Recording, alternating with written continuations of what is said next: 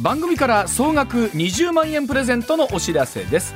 MBS ラジオ上泉雄一のエーナーでは6月12日月曜から16日金曜まで毎日お二人合計10人に現金2万円をプレゼント。こちらはラジオとラジコでお聞きの方限定の企画です。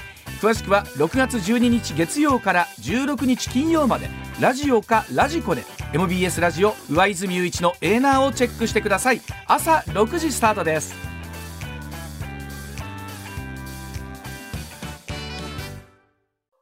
時刻6時28分になりました。さあ今朝の深掘り解説は、はい。国際ジャーナリスト山田敏弘さんでございます。山田さんおはようございますおはようございます。MBS は泉でございます。よろしくお願いします。あのざっくりと山田さんの経歴はいを簡単にご紹介させていただくと、はいアメリカはネバダ大学ジャーナリズム学部をご卒業されまして、はい。えー講談社ロイター通信ニューズウィークなどでご活躍をなさいました、その後アメリカのマサチューセッツ工科大学で国際情勢とサイバーセキュリティの研究取材活動にあたりまして、帰国後はジャーナリストとして活躍されていまして、はい。まあ、あー今はですねこう結構世の中のスパイと言われる人た専門専門家ということで山田さんよろしいですかね？表現とすると。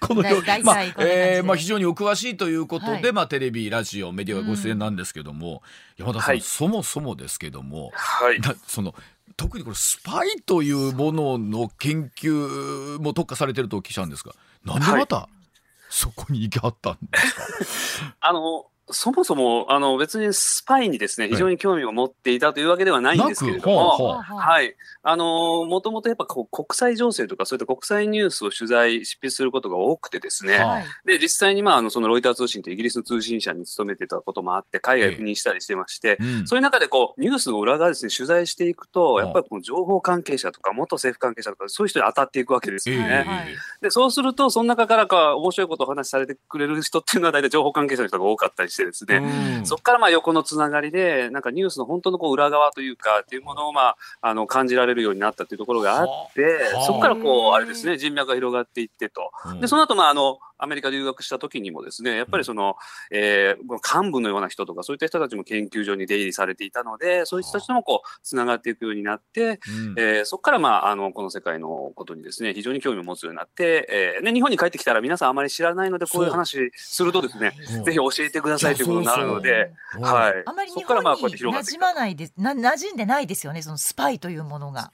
そうなんですよねねあの日本に基本的にその、まあ、例えば映画で見るようなはい CIA とか MI6 とかそういうような人たちそういう感じのスパイの人たちっていうのは日本には一応基本的にいないことになってましてそういう活動してる人たちがいないんですよね日本人では。はなのであの皆さんに実体験として実感としてないんですよね。ううん。んいやそうなんです。まさに今日はそのあたり、うん。はいじゃあ日本にはどうしてまたないのかみたいなこと。をで一方で世界のその諜報機関と言われるところは一体どんな風な組織、うん。仕組みになっているのかというところを今日は山田さんにお聞きをしていきたいと思いますが、はい。まずはこちらからでございます、さあそうなんです。その世界のスパイ組織映画ドラマでは見聞きするけど本当にあるんでしょうか、はい。まあ、それこそ007ミッションインポッシブル、キングスマンなど、まあ、緊張感のあるストーリー派手なアクションが魅力のこのスパイ映画なんですけれども実際に、まあ、存在するのかまたまた実態はどういうものなのかというところからまずは山田さんにお聞きしていきたいと思うんですけれどもまず、はい。今お話しあった各国はアメリカ CIA とか、イギリスの MI6 ありますが、はい。えーそれぞれはどういう特徴があるみたいなのってあるんですか山田さん？そうですね、はい。あのまずそれぞれの国の組織行く前にですね、はい。はい実は大きく分けると、はい。大体どこの先進国にもですね、うん。対外情報機関というものがあるんですよね。あります、はい。うん。これは対外ということですから、自分の国では情報活動しないんですけれども、国外に出て行ってうん、自分の国にどんな脅威、リスクがあるのかっていうのを、まあ、命がけで情報を集めたりしながら調べる人たちのことですね。で、これが、うん。アメリカで言えば CIA なんです。では、あ。あの、イギリスで言うと MI6 っていうことになるわけですね。で、中国だったら MSS って安国家安全部っていうのがありまして、ロシアで言うと、まあ、SVR っていうのがあって、えーイスラエルではよく有名なモサドといはいはい。はい。まあ、そういったような人たちが、まあ、国外、対外情報機関ということでやってまして、それ以外に今度は国内情報機関っていうのもあるんですね。国内これをはい。これは、この国外情報機関の人たちが海外で活動してますよね。はいその、彼らが活動している国の人がから見ると、うん国の外からスパイが来てるわけですよね。はい。ということなんで、うんうん。自分の国の中に来ている海外のスパイたちうん。を情報収集したり監視したりする、えーいわゆる国内の情報機関っていうのがいて、これアメリカの場合ですと、例えば FBI だったり、うかそうか。で、イギリスの場合ですと、まあ、あの MI6 に対抗して、まあ、MI5、5ですね、数字の。MI5 っていう組織があったりということで、で、まあ、ロシアだったら、あの、今よく出てきますけども、FSB っていう組織があったりしますね。はいこういうふうな国内情報機関っていうのがあるわけですよね。で、ほうでこういう人たち、はい。こういう人たちっていうのは、うんはいどういう人たちがなっうんうんうんてるんですか、はい。なりたい。ですって言ってなれるもんでもそうないそうですよそうそう。お うそう。なんですよ。あの、どうしたらなれるんですかね僕も相談を受けることあるんですけど、はい。僕はあれなんですけど、ただ、あの、基本的にですね、CIA も MI6 も、先ほど言った、あの、FBI も、それそれこそ MI5 もですね、うん。みんなこれ実は国の機関の職員ですんで、うん。情報機関の、いわゆる、まあ、あー情報部員という人たちは全員皆さん公務員なんですよね。はあそうあ、なんですか。なんかもうピンとこないですけど公務員ですよ。それはそうですよね。民間じゃないですもんね。うんはい。で、これはもう給料体系、もう法律に決められた公務員同士で、他の公務員と全く同じ給料で仕事を目指されてるんですね。えーちょっと危険な目に遭うからやっぱりそれ危険手当とかはありますよね。まあ、多少はある、それはあるんですよね。あとは例えば語学が、一つ別の語語学が喋れると、それにボーナスが毎月つくとかですね。はまあ、普通のまあ本当にあの勤め人の感じなんですけど、ただこういう人たちははい。国外に出ていって、あのそれぞれの国で自分たちのお右手、左手となって動いてくれるスパイをリクルートして、そういう人たちに活動させるわけですね。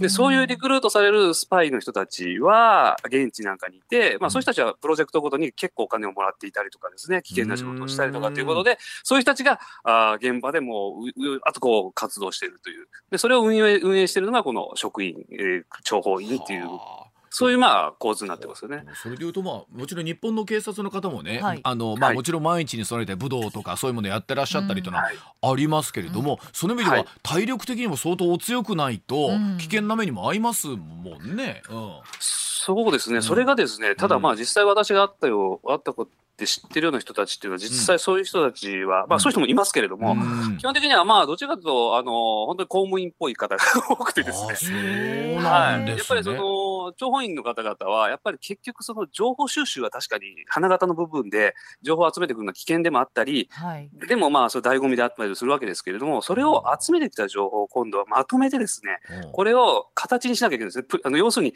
ペーパーに落とし込むんですよね、文章に。はいはいはい。うんで、これがまあインテリジェンスと呼ばれるものになっていくんですけれども、はあうんあの、それをまあ国に上げていくわけですよね。あはあの、政策立案者に上げていくわけですけども、この作業が大変なんですよね。おっしゃるように例えばスパイとかね、はいエージェントインテリジェンスとかほらいろんななんか言い方がありますけど、はいうんこれそれぞれにやっぱり特別な意味があるんですか？それともそうですねはいはい。うんあの、諜報員っていうのはさっき言った通りで、管理をするような、まあ、国のお組織の一員ですね。はい、はい。で、エージェントっていうのは現場にいて、エージェントはい、うん協力者として動いている人たちですねうん。はいはいはいはい。で、彼らが集めてきた情報を、うんまあ、取りまとめたものを、おまあ、将来プロダクトっていう言い方もするんですけども、はいこれをインテリジェンスと呼ぶんですよね。はあということは一口にスパイとかいろんな言い方しますけどそれぞれ個別の名称があるんですよね、はいうん仕事ごとにね。そういうことですね。はあで、それを分析するだけの人もいます。はい。え、分分析をする。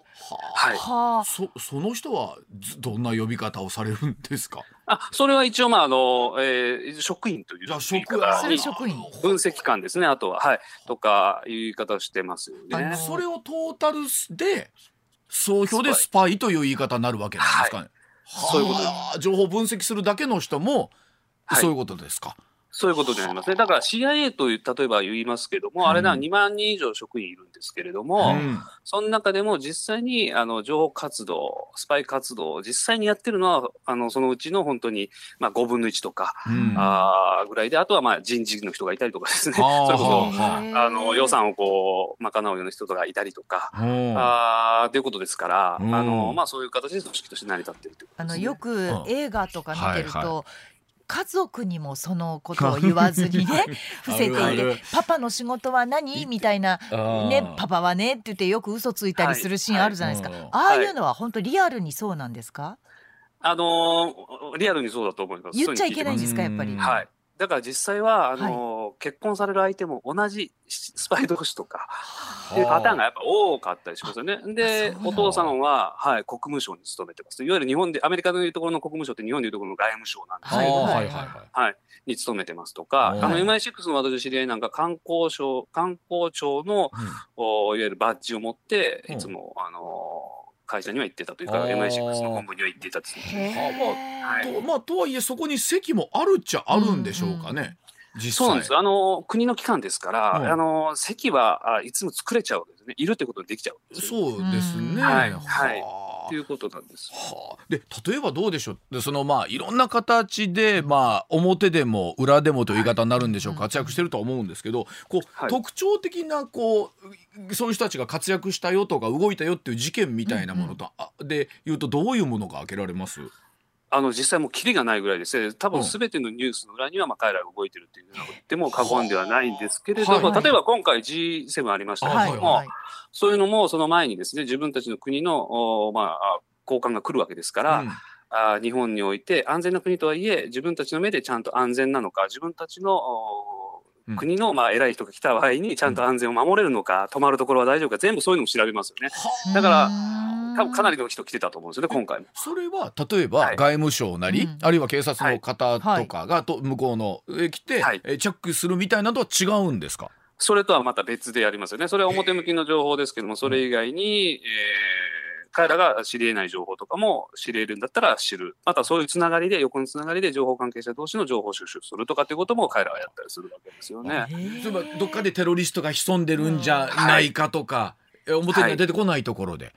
そういうことですね。ということは僕らが知らないところで、はい。未然に何かそういう危機を、救ってたとかってことはあるってことなんでしょうかね。そうですよね。で、ほとんどのことが表に出てこない機密情報になってますので、あの、表に出ないことの方が、まあ、ほぼ、ほぼほとんどということになってでもしかしたら街ですれ違ってるかもしれないんですねスパイの人と。もちろんそうなんですよ。あのというのは、スパイになる人というのは、よく言われるのは、例えば、えーエレベーターホールで待ってる時に人が降りてきて、すれ違いますよね。はい。その時に、あの、あれ、ちょっと綺麗な人だなとか、うんあの、あれ、あ、なんか素敵な人だなって、うん記憶に残るような人であれば、スパイとしてはあまり不適切、不適任だというふうに言われるんですよね。はあ。要するに、いかに目立たないか、はいかに自然にあの目立たないように、その群衆の中に紛れることができれるかっていうことが、スパイの仕事ですんで、か。じゃああんまり派手派手しい格好してたりとかえうん。変な言い方ですと特徴的すぎたらダメなんですね、印象に残るような人だったら。そうなんですよ。だから、あのそれこそあのジェームス・ボンドとかですね、はうん。あのトム・クルーズのミッション・インポッシブル、はい。ああいう、まあ、あのイケてる人がですね、スパイだと、うん。仕事としては、まあ、多分できないんだろうなということなるほどということは普通にすれ違ってる何気ないおじさんとかの方が可能性あるってことですねそれでいうと。そうなんですよね。先ほどおっしゃった通りで、まさに街の中で普通にすれ違ってる人が、うわそりゃ気あがつかないわなのそりゃ気がスつかなパイということなんですよえね。そうじゃないと仕事にならないということですね。あーほ他なんかあります？その特徴的ななんかでき事件みたいなものっていうのは。事件ですね。あの、いや、僕の記憶にすごく残ってるのは、僕がまあこれスパイのことに非常に興味持つようになったきっかけの事件でもあるんですけれども、2010年頃ですけれども、あの、イランでですねうん、あの、核開発を始めたんですよね。はい。はい。で、それを阻止するためにですね、うん。えーアメリカのお CIA とイスラエルのモサドと、はい。あとオランダのですね、情報機関の AIVD っていうのがあるんですけど、はい。その辺の人たちがみんな一緒になって、イランの核燃料施設にコンピューターウイルスを自分たちで作って送り込んで、ほで、それで、あの、そこの施設の、あの、遠心分離機でですね、はい。あの、ウラン濃縮してたんですけれどう。も、うん。その工場を爆破したという事件があったんですよね。うん。それはコンピューターウイルスだけで不正に回転数を変えてですえね、爆破させるという事件を起こしてうん、で、それがもう、いわゆるアメリカ、世界でも、あの、有能と言われている CIA、えーモサドとかですね、そういったところが手を組んでやったということで、すごい。本当映画みたいな話ですね。そそれはお表に出ましたっけ？その話で。それが、はあー数年後になって、うん。えーアメリカのメディアで最初にポロッとこう内部告発で出てですね、ううんんそれまではずっと秘密だったんですよね。で、今、あの、うんい認めた人が、あー軍、元軍の関係者でいたんですけど、その人は一応まあ、機密情報を認めたということで、うんあの、卒業されるということになったりして、その後はまあ、あの、罷免されたんですけど、はい。ああのははいそういうようなことになったりして、でもまあ実際だから起きたのは後になって出てきたということですね。そのあの国ど国のスパイ同士の横のつながりっていうのもあるんですか？あります、あります。あの、例えば、ファイブアイズって聞かれたことあるかわからないんであなんでしょう、すけども、ファイブアイズうん。はい。あの、これは、あの、情報機関同士の協力をする、ファイブアイズって5つの目という意味なんですけど、うん。うんあの、アメリカ、イギリス、オーストラリア、ニュージーランド、そしてカナダですね。この5つの、うん。あの、英語圏の国々ですね。はいはい。この人たちは、スパイ機関同士で情報を共有する、ファイブアイズっていう、特別な、こう、同盟を結んでるんですよね。なので、この国々は、えー自分たちがそれぞれ集めてきた情報もできる限り共有しましょうということで共有したりはしてますけれども、とはいえですよね。はい、CIA と MI6 でも実はどっちが早くうん世界の危険な情報を取ってこれるかっていうのは競争し合ってるので、やっぱり協力するところと競争するところでそこうでしょうねやってるということですよね。はい。えでその取ってきた情報っていうのは本当に全部出すんですか？あのそうですね、それをあの分析官とか先ほど言いましたけども、はい。そういう人たちがあのいろいろとこうこれ使える、使えないと分けたりして、でそれをお文書にまとめて、えー例えばその国によりますけど、大統領に提出したりとかですね、イギリスだったら首相に提出するということで、ペーパーとして、これがインテリジェンスですね、インテリジェンスを提供していくということになって、政策の立案に、えー何か使えるような情報ということで提供していくということになるわけですね。でもそうやって思うと山田さんとかはい。街歩いてても、この人もスパイちゃうかな。これもそうちゃうかなうん。とかって、人人ごなんて変な言い方ですけど疑ったりしません。こう鼻からこう 初対面で会った人は、ほ本当に本当にこの人なのかみたいな。うん。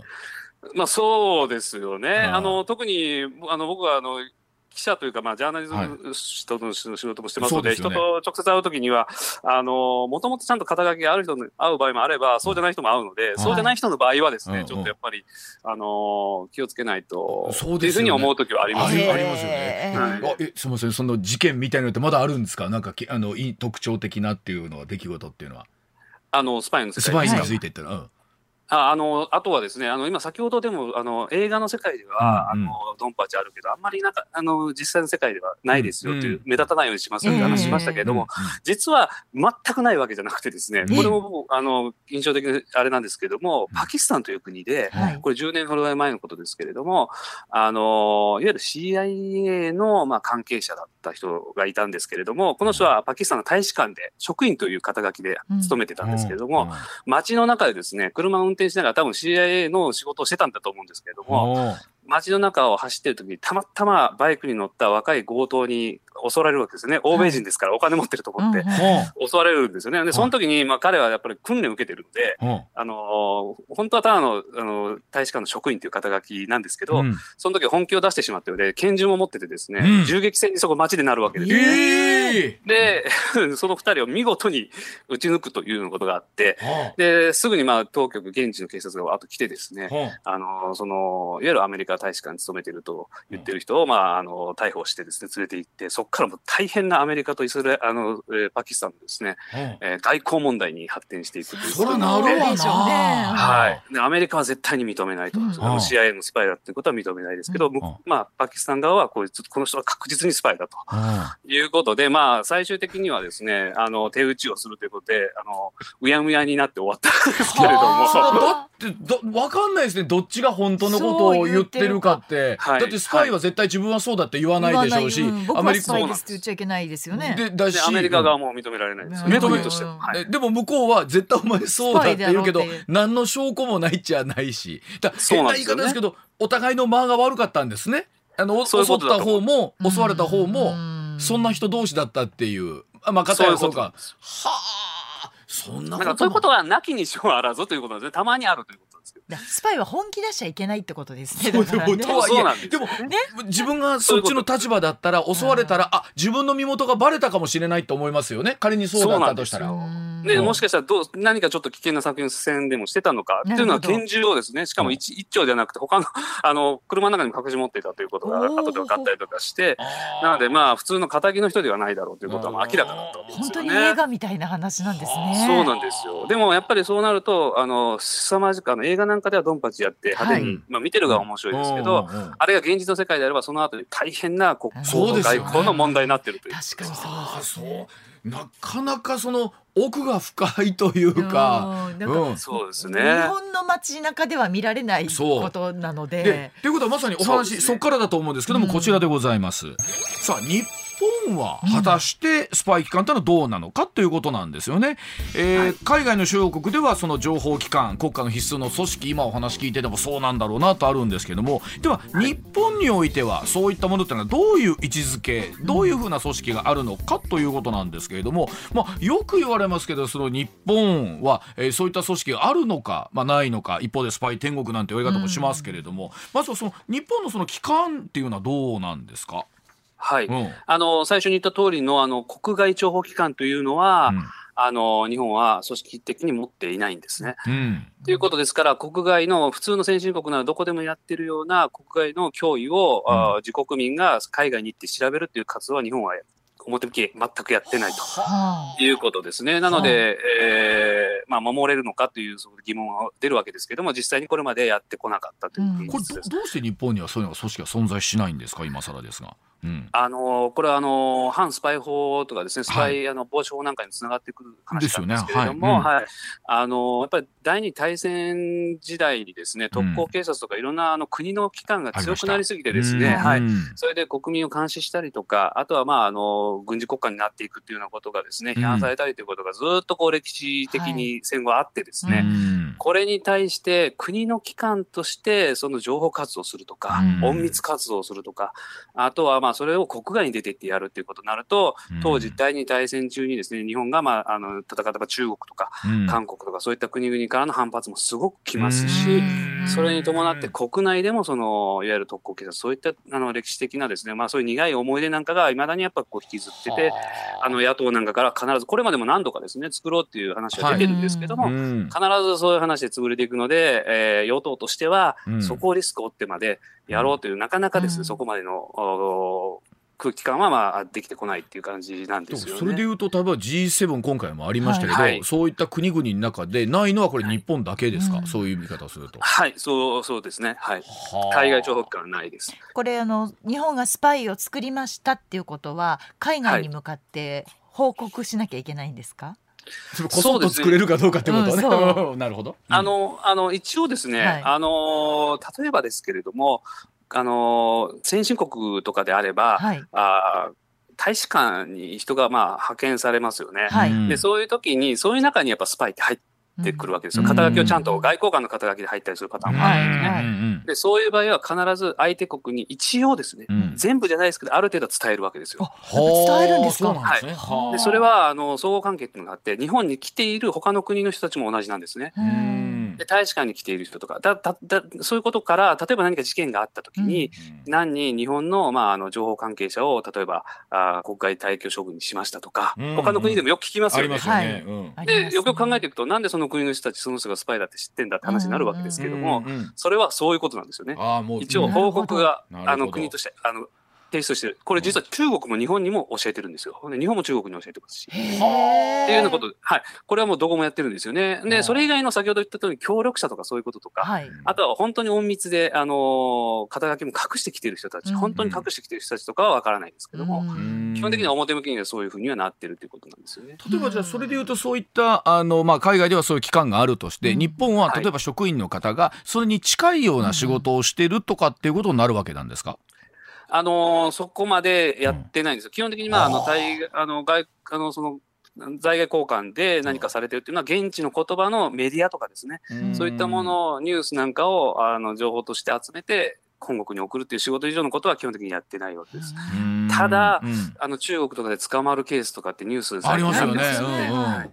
あれは日本にいる国内情報機関の人たちが、はあ。あこれは公安とかですね、はい。公安調査庁とか内閣情報調査室とかっていうのがいくつかあって、これはあの最初に言った通りで、海外から来るスパイたちをお監視したりしている組織なんですけども、彼らが自分たちの、えー判断で、例えば中国に行く、えー法人に情報を提供してもらうのに協力をお願いするっていうことをやってるわけですよ。はあでもこれは実は非常に危険でして、はいそういう人、んん。そういうあの法人のですね、一般の人に情報を提供してもらうようにお願いする。彼らが捕まった時に日本としては何にもできないわけ確かに。あーそうかで身の保証もできないし、下手したらきっちりとそのリスクも伝わってない可能性すらあるわけですよね。ああそうですよね。そうなんですよ。なので、きっちりとした組織を作ってないえー弊害がそこに出てきてるところあるんですけれども、うんはい。だからそういう無茶をせざるを得なくなってるんですよ。まあだから今ある現行の法の中で何ができるかみたいになってくると随分手詰まりになってくることもあるんだろうなという気がしますよね、今話聞いてるとね。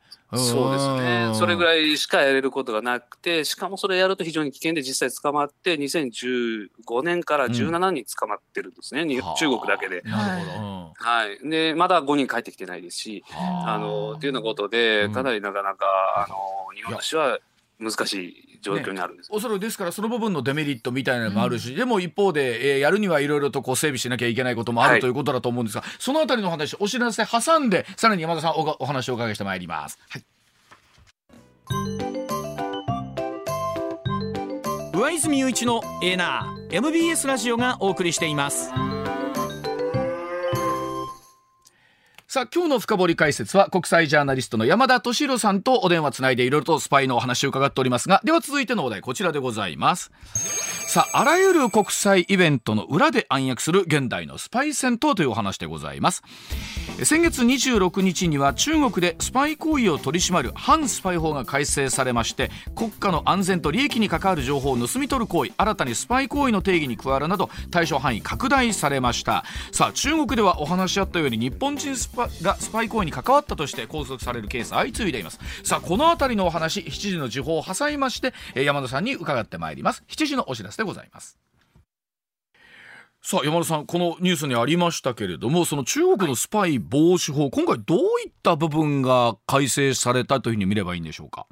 はい。うん。あの、スパイ行為の定義自体がですね、これまでよりも広くなって、例えばあとはデータとかですね、デジタルデータとかそういったものも含めて、う。んそういったものにアクセスすると、それも、あー情報収集活動に、まあ、加えられていくということですから、例えば、まあ、あの、パソコンで何か情報をこう、集めたりしたってこともですね、もしかしたらそういう対象になってしまうかもしれないということで、うん、じゃあ中国であ例えば働いてらっしゃる方からするとですね、随分となんか範囲が狭くなった、あまあ、広くなったのか、えーね、対象となる行為がということになったような気がするんですけど。うん、そうなんですね。うん。なので、あの、日常の、例えば、あービジネスのですね、あのー日常のまあ活動の中でも、うん。かなり慎重にいろいろなデータをですね、扱い方からですね、人との付き合い方とかいろんなことを、これまで以上に警戒していかないと、はさらにですね、その摘発できる、あの、当局のですね、権限も強くなってまして、例えばスマートフォンとかそういったもの、デジタル機器なんかあ、も彼らが、あの、押収して見ることができるということもお追加されてますので、うん。そうなってくると、恣意的にですね、彼らがまあ、ターゲットとした人をね、うんあの、あれ、あの、捕まえたりっていうこともできなくないので、はあこれまで以上にやっぱ注意が必要になってくるんだろうなというふうに思いますね。あのおそらくね、まあ、僕らが仮にね、そういう普通に中国で仮に働いてたとして、はいはいそんな思いでなくてやってることが、当局からということっていうのは現実としてあり得るんですかね？全然あり得ると思いますね。それで、はい。もしかして仮にすごく重要な情報を何か日本のですね、はい。持っているとか、うん。あとは知的財産ですね、ビジネスにおける何かこう特許を取れるような技術を持っているとか、うん中国が今求めているような先端技術の何かこう能力を持ってたり、技術力、情報を持っているということであればですね、うんうん。これはまあ、あの、ちょっとうがった見方かもしれないですけれども、ただ、あの、中国当局が欲しいというものを押収してですね、取ってしまうということもできなくはないので、はあなるほど。はい。だからまあ、扱い方は難しいですね。例えばビジネス中国でやる場合に、どこまでのえ自分たち持っている技術を持っていくのか、うん。そういったもの、どこまでのことをまあ中国で、えー例えば生産ラインに入れていくのかとかですね、うん。そういったこともこれまでにこうきあの慎重にやっていかないと、はい。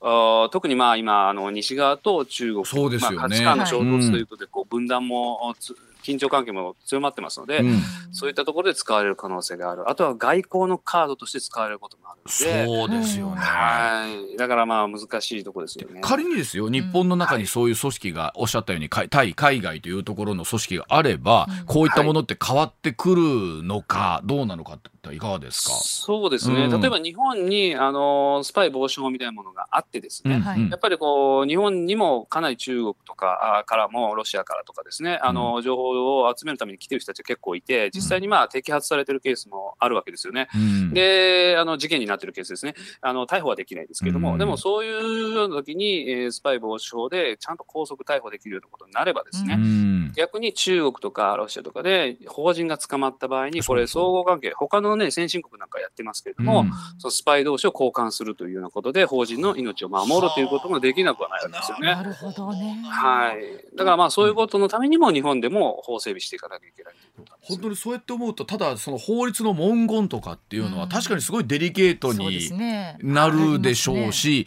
あはい。なかなかそのあたりをどういうふうに整備していくのかっていうのは、おっしゃったように賛成反対を含めてうん。ある状況だと思うんですけれども。はい、うん。はい、やるとしたらこれはなかなかやっぱり難しいですよね。うんだからまあ今のところですね、すでにあの公務員とかに関してはですね、うん。あのあと国家公務員とかに関しては、一応まあ公務員法があったりとかですね、うん。特定秘密保護法みたいなものをはい、これまでですね、アメリカ側からも要請があって、うん。ちゃんと情報のセキュリティしてくださいということは、まあ、何年も前から言われてましてですね、うん。でそういうようなことで、安倍政権時代にもその特定秘密やったりとかですね、うん。あとはまあ防衛省あのとか防衛産業に関しては、防衛省の中ではですね、機密情報って分類分けてやってますけれども、これってあくまで公務員だけの話でして、はいあの民間でもですね、例えば防衛産業で、えー同じように研究開発するパターンありますよね、うん。はい民間と、はい。あの政府がですね。そういった場合って今もう基本的にあんまり規制がなくてですね、うん。結局その民間企業側に例えば国外からうん。産業スパイが入ってきたりとか、スパイが入ってきて情報を取るということになる可能性があるわけですよね。で情報にアクセスできてしまうので、だからこそ今、あの日本政府では、あセキュリティクリアランスはいそうというですよね。で、はい。あの一応民間と公務員も、公務員あの民間の人も含めてですね、うん。どこまでの情報を誰がアクセスできるのかっていうのを、ちゃんと適正試験を試験をやって、はい。あ扱える人を制限していきましょうということを、うん。今、セキュリティクリアランスということでやっていこうとうんしてるんですよね。こそういうその点のプロというか、もう本当に詳しい人っていうのを専門的に作っていかなきゃいけないってことですか？それもそうですね、うん。あのきっちりとそれを、しかもその政策を立案できる人をすぐそばに置くとかですね。うん。あの実際にその海外の情報機関のお活動をよく知っている人とか、はい。うんそういうやっぱりその専門性のある人たちを置いておくということと、うん。やっぱりその実際、実体験として、その日本ってやっぱりちょっと性善説なとこあるんで、まさか、はいそうですあよね。のうん。そうなんですよね、うん。まさかこの人がっていうことで、特によくあるのはロシアのスパイ。一回あったのはですね、道を聞かれて、うん。あの、それで、あの、親切心で道を教えてあげて外国人にですね、うん。そしたら、その人が、いや、お礼したいからっていうことで、うん。あの、連絡先交換して、じゃあ飲みに行きましょうって今度連絡が来てですね、誘われて飲みに行ったと。実はその人はロシアのスパイだったんですよね。で、それが何年か前の話ですよ。実際そういうふうにやって、そこからその企業はですね、うん。半導体のあの技術を扱ってる企業だったんですけど、うん。日本側ですね。うん。そのロシアのスパイはその半導体の技術が欲しかったので、あらかじめもう準備をして、その人を狙っていてですね。えで道を尋ねたふりをして、そこからどんどんあ回収していくというかですね、お金を払って情報を取っていくと。でもこれもですね、捕ま、あの、この日本人は捕まったんですけど、後で言ってるのは、まさかこの人が、そうあーそりゃそうですよね。っていうことになるんですよね。でもそれはやっぱ違うんですよ、ということなんですよね。まあ、おそらくねそういった機密情報とか会社の中でも扱ってる人は、まあまあね。もちろんそのあたりは慎重になってるとはいえですけど、はいはい。まさかその人がなっていうのは、そうなんですよ。で、スパイというのはやっぱりその皆さんの弱みをどっかから、会話の中から拾ってですね、例えばこの人、お小遣い欲しいなとか、あの、この人、あ女性関係でちょっと揉めてるなとか、はあ。の、家庭にちょっと問題あるなとか、子供学校行かせたいけど、私立の学校行くと高いと思ってるなとか、そういうのを会話の中から拾ってきて、そこをついてくるような提案をして情報を拾うんですよ。だからそれはもう相手は訓練されてますので、相手の弱みをですね。はいはいねということなんで、あの、ニコニコしながらそういうことをやってきますんで、相手は。だからまあ、あの、その性善説ではダメだということも含めてですね。いやーそうやな、はい。そういうことを教えられる人をちゃんと置いて、それをまあ、あの、政策という形に昇華していくっていうことができないとなかなか、あの、これからの時代、はい、生き残れないという感じ。確かに今おっしゃったようにそういったものをどう法整備していいかって言ってもある国民性みたいなのあるじゃないですか。今おっしゃったようなところみたいなのっていうのはなかなかね法律の中でうまく処理するの難しいですもんね。そうなんん。ただ、でも相手はそこをわか日本の国民性も当然分かったた上で、上でなるほど。全部やってます。相手プロですからそうやね。な。もうあのええ人でおりすぎてあかんちゅうことですかそう山田さん。これから大事ですよ。ね。そうなんですやっぱりこうん。そうなんです。よ疑いながら生きていかないとそうそうすると疲れますけれども。いやそんな。いやいやでもお話が伺ってていや、はい。そうかと知らない間に、うん。やっぱり我々すごいねのほほんと生きてますけどそうね。ね。う。ん。うん。まあ日本でもそのスパイ防止法どうだっていう議論は、はい。あのもちろん常にありますけどね。でありますけど、そういう側面というのを今日教えていただきました、はいい、や山さん、はい。非常に面白いお話でまた。た機会ございましたら朝早い番組ですが、はいお付き合いいただきたいと思います、はいぜひお願いします朝は強いんでいつもあよかったはい、です YouTube チャンネルスパイチャンネル山田敏弘という YouTube を、えー山田さんやってらっしゃるんで、はい。詳しいお話またそちらにアクセスいただければと思います。山田敏弘さんでございました、どうもありあがとうございました。ありがとうございました。ありがとうございました。番組から総額20万円プレゼントのお知らせです MBS ラジオ上泉雄一のエーナーでは6月12日月曜から16日金曜まで毎日お二人合計10人に現金2万円をプレゼント。こちらはラジオとラジコでお聞きの方限定の企画です。詳しくは6月12日月曜から16日金曜までラジオかラジコで MBS ラジオ上泉雄一のエーナーをチェックしてください。朝6時スタートです。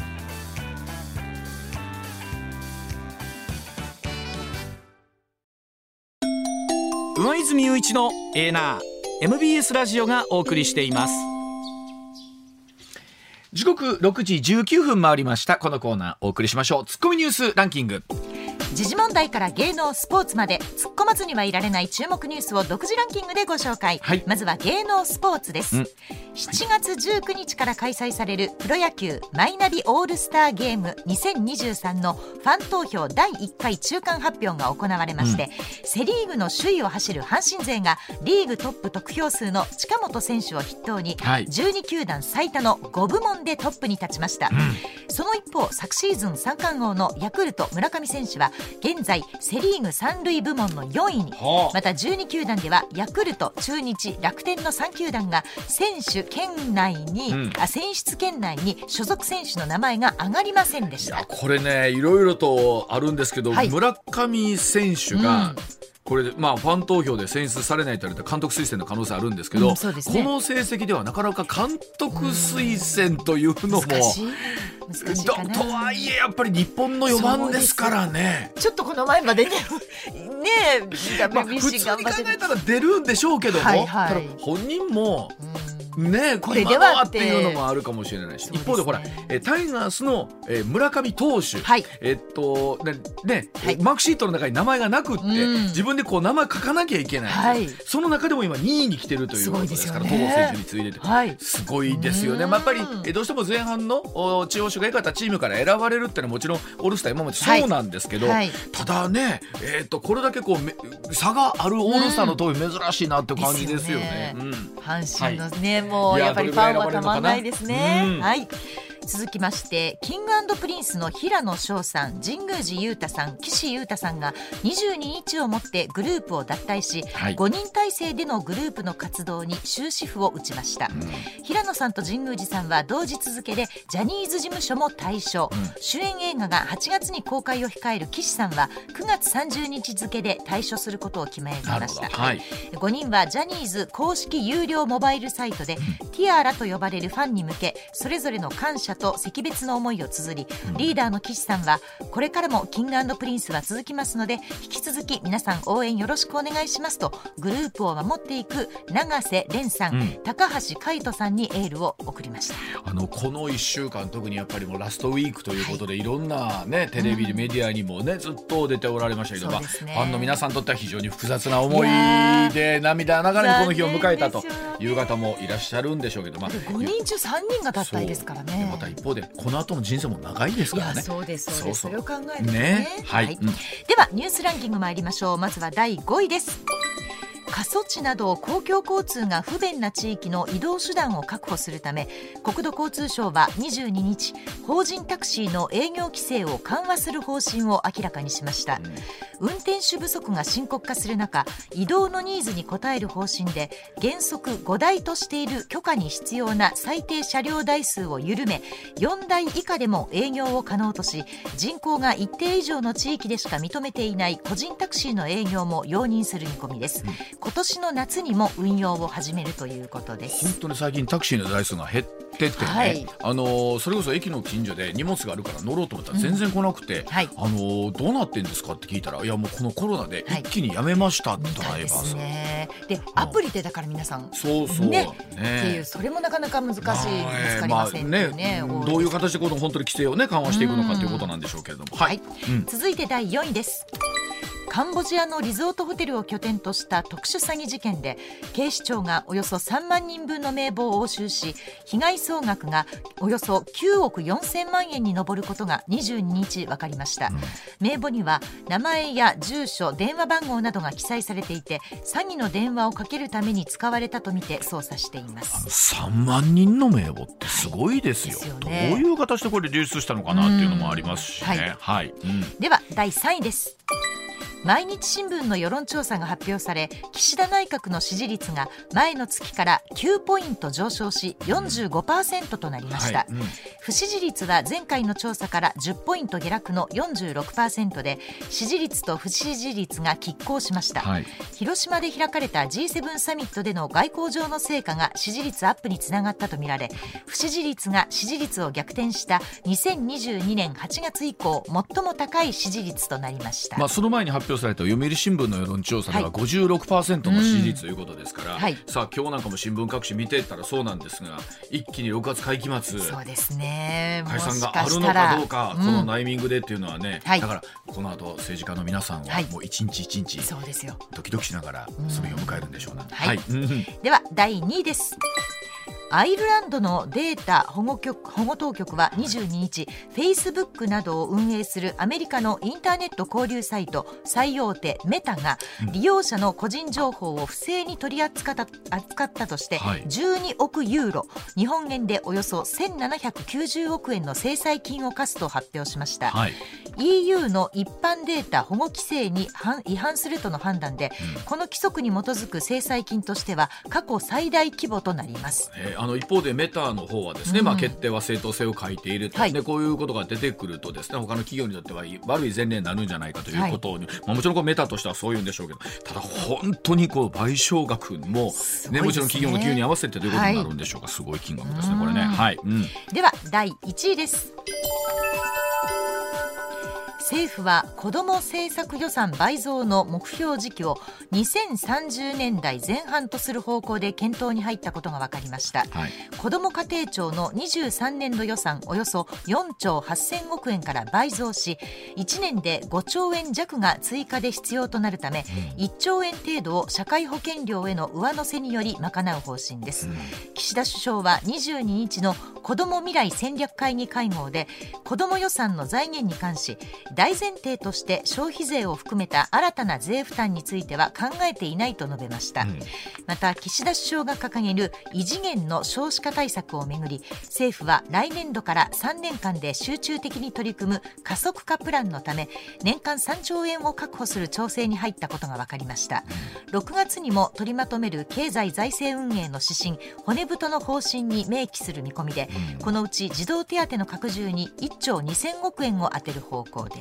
まあ、これあの一方で手当があるからということで、はい、その財源どうするかという扶養控除の見直しもなんて話も出てるそうなんですけど、うんうんそうねはい、そうなってくるとそうなってくるとでまたそれでええのかっていう話になりますけど、うん、確かにまあこう支持率上がっている中で選挙あります、はい、さあ公約どうなっていくのか、うん、なんか一方で増税みたいなところがほわっとしたまま選挙に入ってそのまま勝ちました。そのまま、えー、皆さんの審判を仰ぎましたなんて、うん、それもちゃうやろっていう感じもありますもんね。ね。まあまあとはいえその子供将来のためにどうねお金を、まあ作っていくのかっていうのは大事な話だし、この辺りはしっかり議論していかないとダメやろなっていうのすごい思いますもんね。ね。はい